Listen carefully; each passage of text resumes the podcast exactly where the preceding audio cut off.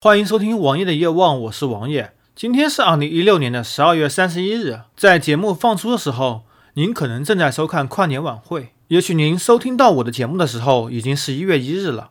王爷在这里祝贺大家新年快乐。由于接下去是个元旦三天的小长假，这可真够长的三天。王爷我可能要出门，所以我先把十二月三十一日和一月一日的节目在今天的十二月三十日进行录制。内容则是今天和昨天的两则新闻。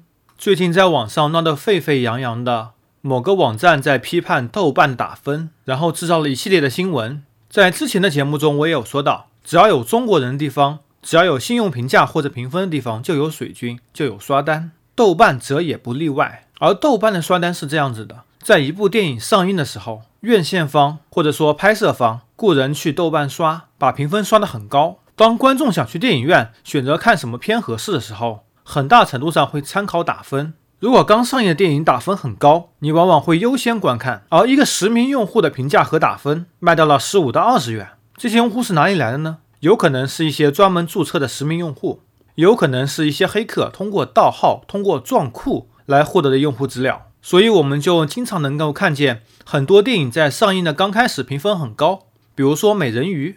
之前打了七点八到八分，而在上映将近一年后的今天，评分已经掉到了六点九分。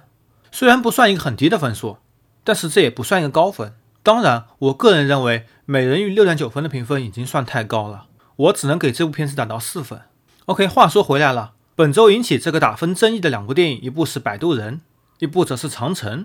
在我录制节目的时候，《摆渡人》得了三点七分，《长城》则是四点九分。都是非常非常低的分数了，至少我看到了四点九和三点七的打分。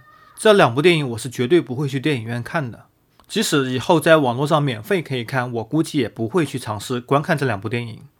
既然说到了豆瓣刷分，刷高分能够吸引用户去观看，而刷低分，这是一个非常不划算的买卖。你不可能为了诋毁一部电影而去恶意的给它刷低分，这样你绝对换不来你所谓的投资。从经济学角度来说，刷低分的可能性基本上可以排除。由于在豆瓣打分人数非常多，所以在一定量的观影之后，一定量的评分之后，它的评分也会趋于稳定。所以对于一部老片来说，评分还是很值得信任的。当然，你说了，还有很多原因能够造成评分的低，比如说很多好电影，用户看了不会想去打分。当你看到一部屎一样的电影，就会拼命的去给它打低分。